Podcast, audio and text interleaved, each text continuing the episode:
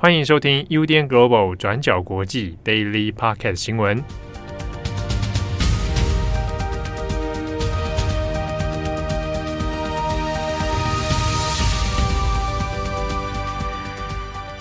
Hello，大家好，欢迎收听 UDN Global 转角国际 Daily Pocket 新闻。我是编辑七号，我是编辑慧仪。今天是二零二二年八月十一号，星期四。好，这个夏天呐、啊。大家记得要多多补充水分，尤其是呢，这个坐办公室的人啊，一定要记得喝水。我这样子是不是很像那种管家婆那种官给婆那种感觉？这有点性别刻板印象了，好，就是有点我们讲啰嗦的这种感觉，好吧？讲完之后害怕哈？不是，我总觉得说，为什么一定要加婆呢？对不对？啊，这不过真的是大家要多喝水。嗯，对啊，啊，身体才会这个健康哦，不然没有补充水分很糟糕。好，那今天八月十一号，我们首先先看一条中国的新闻。对，今天第一条我们要讲的是中国著名的贤子告朱军性骚扰案件，这是中国指标性的一个迷途案件之一。在八月十号星期三的时候，北京市第一中级法院裁定，贤子也就是前中央电视台实习生控告央视著名主持人朱军的性骚扰案件。维持原判，意思也就是说，法院认为贤子提交的证据呢，不足以证明朱军对他进行性骚扰的行为，所以贤子当初上诉的请求不成立。那贤子是败诉的。那今天我们稍微来回顾一下整起性骚扰案件的经过。贤子今年二十九岁，全案是发生在二零一四年，当时候贤子是中央电视台实习生。央视的主持人朱军就在化妆室里面性骚扰贤子，贤子后来是在二零一四年报警，并且在二零一八年也是随着西方的 MeToo 运动，而在网络上面揭露他的遭遇，并且控告朱军。事件曝光之后，其实也受到很多的关注。那不过呢，针对相关的性骚扰指控，朱军是全盘否认。那相关的案件呢，第一次开庭是在二零二零年的十二月。当时候，贤子就要求增加陪审团，也要求朱军本人亲自出席，并且也要求公开来审理这一起案件，但是他的申请都不被批准。那后来在第二次开庭，原定是在二零二一年的五月进行。那贤子在开庭前，也就在网络上面控诉自己遇到的一些不公平的事情哦。像是当时候性骚扰在发生当下，他又把他穿的衣服交给法院，但是法院拒绝重新鉴定衣服上面的 DNA，而且衣服呢也是在警方手中消失，不知道去了哪里。那另外呢，法院还是拒绝传唤朱军本人出庭等等。那种种的事件呢，最后就导致二审被取消，而是展延到二零二一年的九月进行。那么在九月的审讯里面，法院到最后是裁定证据不足，所以性骚扰案件不成立。贤子后来就要求上诉，那认为是法院拒绝调取关键的证据。但是结果就像我们讲的，法院就在昨天八月十号的时候宣布维持原判，也就是证据不足。那听到结果之后，贤子当时候就走出了法庭。他就在法庭外面感谢守护他、支持他的一些民众，也对这些支持者们朗读自己在法院上面的陈述。那在这个长文里面呢，他就有提到性骚扰受害者遇到的一些普遍困境，以及这一路走来，从二零一四年到现在，他自己所遇到的司法困境跟难题等等。那例如一开始，贤子在二零一四年是向警方求助，不过警方当时候是劝他考虑到朱军的社会地位，应该要放弃报警。那后来在二零一八年上诉法院的时候，法院又拒绝调取任何的关键证据。那如果大家其实有关注的话，也会发现贤子在中国绝对不是个案，他自己在法庭上面就有说出了许多性骚扰受害者的困境。事实上呢，随着西方的 MeToo 运动，大概是在二零一七年开始发酵嘛。那中国版本的 MeToo 同样也是在二零一八年左右开始零星出现哦。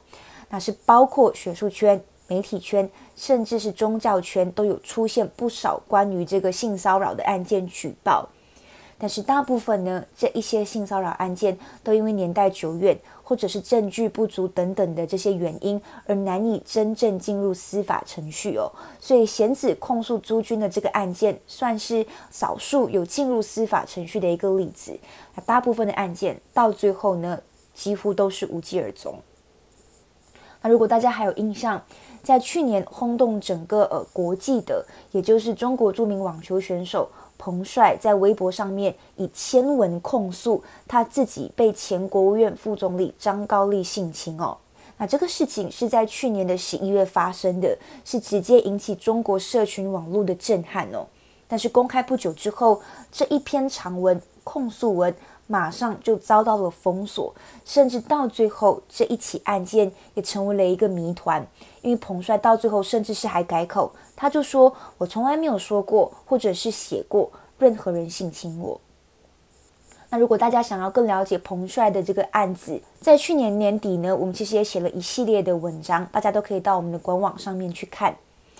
那所以也可以看到，从这一些受害者的例子来看，我们发现其实他们的故事呢，还是难以被中国现有的司法制度所承接，也很难，或者是甚至没有办法在社群网络上面被有效的讨论。那这些故事到最后是只可以在夹缝中里面生存，那有一些甚至还是被抹黑成谣言或者是谎言哦。那另一边相较起来，加害者。不管是朱军还是是张高丽，往往也因为他们的身份地位，他们只需要保持沉默。像是这两起案件，当事人张高丽、朱军其实都没有出面多做说明哦，但他们还是可以全身而退。所以这一些受害者在中国有没有办法透过司法制度得到公道，往往其实也是让人非常悲观。最后呢，我们这边也直接引用贤子昨天在法庭外面朗读给支持者的其中一个文章的段落。他到最后呢，是对法庭诘问，贤子就说：“即使面对失败的判决，我依然希望将这样一个疑问留给法庭：是否发生在封闭空间的性骚扰，只要对方全盘否认，只要没有全程录像，受害的女性就只能沉默以对。”而无法在司法上求得正义。我讲出了我事发时的恐惧与慌张，讲出了我事后的弱势与无力，并相信这样的情境绝非少数，而是女性的普遍困境。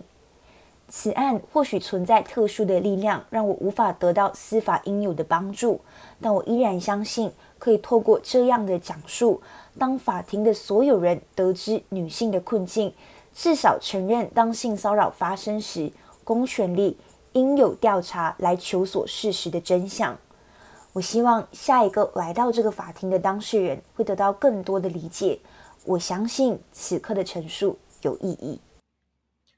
好，那下一则新闻，我们来看一则英国的副文。那这是国际知名的一位绘本创作家雷蒙·布利格。那他在证实哦。八月九号的时候呢，已经病逝了。那享寿是八十八岁。那雷蒙·布利格其实在台湾蛮有名的，也许很多人看过他的作品，但未必知道他的名字哦。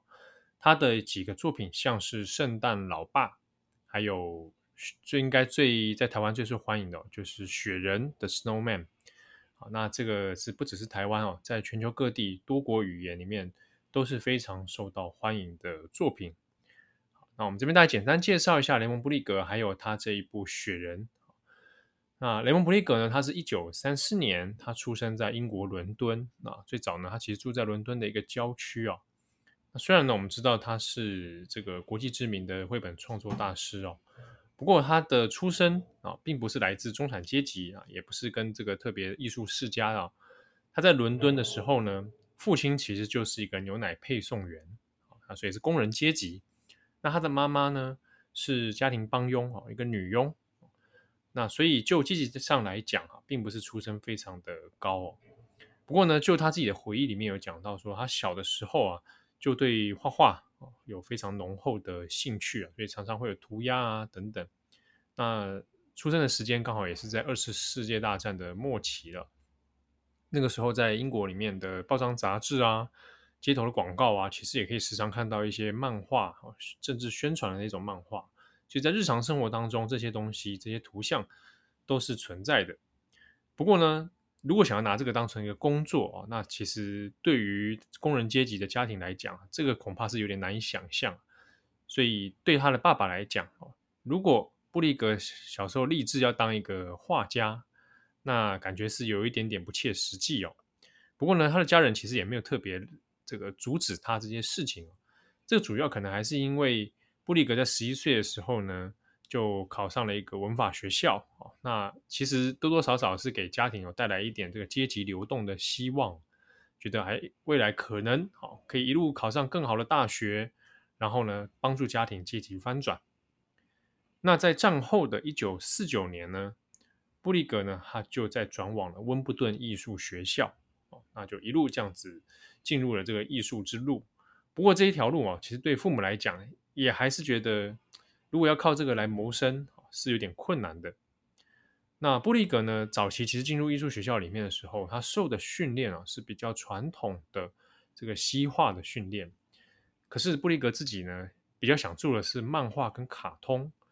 所以他在学校里面啊，包含他去考试，然后面试的时候，学校老师曾经还有就是责难他说啊，你怎么怎么不去画一些这种经典的艺术啊？以后要成为一位大画家，那怎么去画这种不入流的漫画呢？那布利格虽然觉得自己好像有点格格不入哦，但他毕竟受过的训练，其实还是脱胎于这一些比较传统的技巧。所以我们看到后来布利格的一些画作，你可以看到他的精细，他的细致之处。不过呢，以往像比如说做这种古典艺术的人，像是画画啊、绘画啊，通常都一定会学到跟文艺复兴相关的这种技巧，或者是些画派。不过对布里格来讲，文艺复兴的艺术呢，可能太过沉重。那他其实比较喜欢啊，比较明亮一点的、诙谐的，比如说蛮著名的弗朗芒画派啊，或者是一些荷兰的画派。那这一类的作品，其实对照起来，也可以看出后来布利格的一些创作发展是受到这些画派的影响。好，那后来呢，他也在入伍，然后担任了制图员，那也靠了一笔奖学金，那进到伦敦的斯莱德美术学院。后来一九五七年毕业之后，他呢也很成功的用他自己的创创作才华哦，开始帮一些杂志啊、哦图书啊、广告啊绘制很多的插画。那后来他其实很有名的这个算是成名，其实是靠一些童话故事的插画集，那就获得这个市场的肯定，而且呢也因此得到了这个许多的奖项哦。那像是英国儿童文学的这个凯特格林威奖，那这个布里格呢，他就是在一九六六年的时候，哦，来得到了这一个殊荣。好，那后来呢，他其实也很有名的呢。是在一九七三年，那他绘制了一本绘本，就是《圣诞老爸》。圣诞老爸这在台湾其实都有中译本啊，那其实大家可以来找找看。那七零年代，那布里格呢，他自己啊也结婚了啊。那画这个圣诞老爸的时候，他就是在故事内容上面哦，翻转了过去大家对圣诞老人这种温馨可爱的形象啊，他把它呈现出一个是一个。有点脾气哦，暴躁的一个老爹啊，那很苦恼，但是呢，还是坚持的去完成他这个送圣诞礼物的工作。那很多人在说，也许布利格画的就是自己的这个牛奶配送员的老爸啊，只是把他变成了一个圣诞老公公。好，那圣诞老爸获让他获得不少的肯定跟成功哦。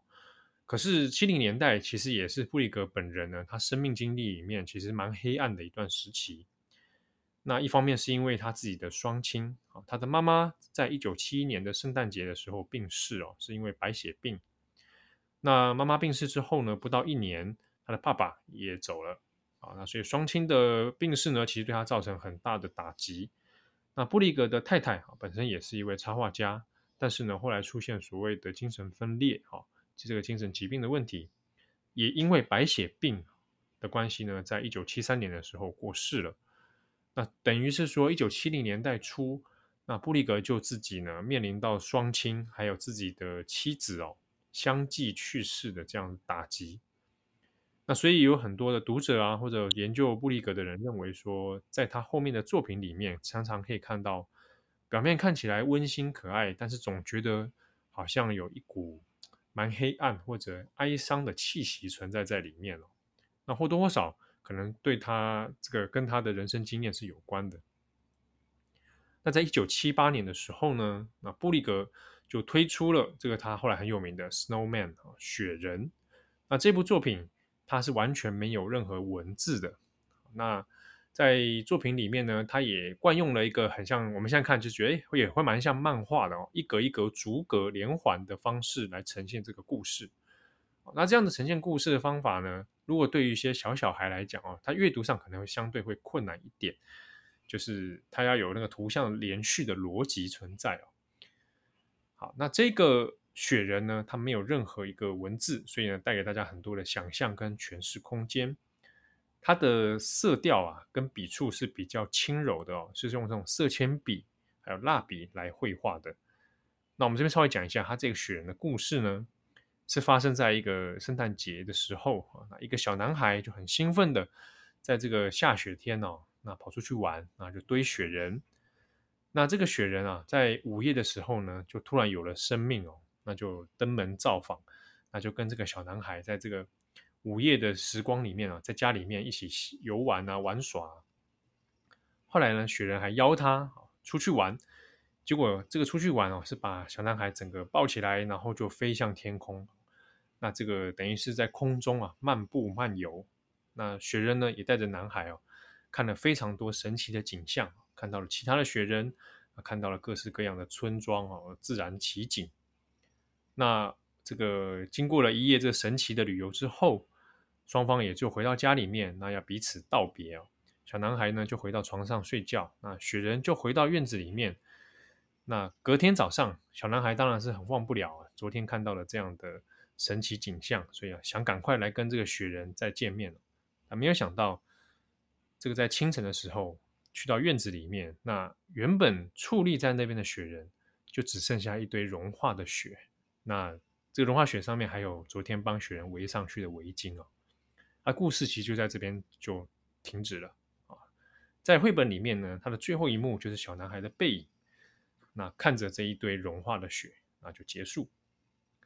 那这样的故事当然对于孩童来说，它其实是蛮冲击的哦。那可能是要让这个孩子去感受到一种消失啊、别离哈或者逝去这样的一个感受。那对于成人而言，其实《雪人》这部作品。也是受到非常多的欢迎。那不同的人在看待雪人这个故事的时候，都会联想到一些各自的生命经验或者故事。那雪人后来大受欢迎呢，其实在一九八二年的时候，因为改编成了动画版。那个时候呢，是英国的 Channel Four 啊，就播出了这个二十六分钟的动画版本。那一样它是没有任何台词的，那就用音乐来带动这个气氛哦。那很著名的是这一个动画版的 Snowman。它的音乐啊，那是相当的厉害哦，而且里面有一首这个原创歌曲的《Walking in the Air》，漫步在云端。大家呢现在在 YouTube 上都可以找得到，你打 Snowman 就有这个原本二十六分钟完整的动画。那你打 Walking in the Air 也可以找到原创的这个是一首歌曲，而且非常多的人来翻唱。那也因为这个动画版本呢的推出，让布利格还有 Snowman 哦变成更加的受到欢迎。那也其实也是蛮有意思的是说，Snowman 这样一个惆怅的故事呢，后来因为大受欢迎的关系啊，在每一年耶耶诞节的时候呢，在英国啊就可以看到它的图像啊，比如说它变成耶诞卡啦，啊，电视广告也会出现啊。那每一年都会融化的雪人呢，也在下一年的圣诞节后会重新跟你见面，那变成了某一种英国的大众文化的现象。但是这个现象对于布利格本人来说呢，似乎是有一点点觉得哪里怪怪的哦。那甚至在一些《Guardian》卫报的一些访问里面有提过说，他其实本人不是那么开心这件事情。不过现在想起来，布利格本人其实也许跟他的生命经验有关哦。那他的生活习性有比较离群索居一点。那后续创作的作品里面，哎，也带一点温馨，但是也有点黑色幽默。那有的呢，甚至是带一点点的黑暗在里面。那比较晚年的时候啊，比如八零年代的时候，他有做了一个《当风吹来的时候》这一本，在台湾也有。他是在讲一对老夫老妻哦，躲避这核弹、核战威胁的这个故事。那其实用一点诙谐的手法去呈现了一个非常极端的末日世界啊。那这个对于小孩来讲，其实都是相对成熟的一个内容。那二零一九年呢，他已经八十五岁的时候呢，他就有出版了一个《该熄灯了》啊，《Time for Light Out》。那这一本里面，它是用个黑白速写的这个故事内容。那故事里面就描绘一个脾气相当暴躁的独居老人。那他在晚年的时候，一直思考自己生命即将衰老，那已经开始越来越离死亡哦很接近的时刻。他回忆起了自己死去的这个妻子。那曾经度过一段美好的时光，那也想起了童年历经过战争，还有求学的生涯哟。那这一本该熄灯了，其实你看他的故事内容，就基本上哦，和布利格自己的生命经验是如出一辙哦。就也有人认为这个是他一种自传性的一个作品。好，那布利格的家人后来也有证实，他就是在今年二零二二年的八月九号就病逝了。那今天如果你看英国的媒体哦，有非常多家都有在做他的专题页面。那甚至是各家的文化人啊，甚至政治人物啊、作家啊，都有哦发表对布利格的一些悼念跟致敬。那最后大家讲一下，我其实蛮推荐大家去看他那个的绘本之外呢，动画版也很值得看。我印象很很深刻，是大学在上欧洲文化史专题的时候，嗯，老师有拿了有一堂课，我们来讲浪漫主义。啊，浪漫主义用嘴巴讲或者用文字陈述哦，感觉其实是很抽象的。但当时呢，老师的张，我讲他名字啊，张淑琴老师啊，做欧洲史，他就拿了《The Snowman》当做浪漫主义的教材啊，就给大家看了动画版跟绘本版。那动画版看完之后，这个当然结局，大家这看完真的是很无言啊。可是那一种惆怅无言啊，就拿来解释什么叫做浪漫主义啊，那种在。哀伤之中所带来的美感啊，那对于生命的消逝跟事情会结束这件事情啊，那变成了一个解释浪漫主义的一个教材。我自己当时是蛮受到震撼的。当然后来也有开玩笑，当 Snowman 开始跟各种商业产产品合作的时候呢，这个浪漫主义啊惨遭资本主义给这个抹煞 污染。再讲一次，那个打倒资本主义啊，打倒资本主义。我们什么左翼节目？我们不是左翼节目，我们是浪漫主义节目，好吧？所以《The Snowman》，我蛮大家可以去去聆听他那首歌，也很棒。那个作品，像今天早上写那个副文，一几度写不出来啊！呃，想起那首音乐啊，惆怅，写不出字，想放假了。我还以为你要说下笔如有神嘞，没有啊，差点要哭了。好，那其实，在台湾有蛮多绘本作家哟，今天也有写了很多跟布利格有关的文字。那有非常多的高手哦，高手在写这些专题哦。大家如果有兴趣啊，你上网 Google 看看，其他各家有非常多的厉害的人写了相关的讨论，都非常值得参考。那 The Snowman 的绘本，还有它的动画片，以及它的歌曲，值得推荐给大家。好，那祝福大家有美好的一天。我是编辑七号，我是编辑会议，我们下次见喽，拜拜。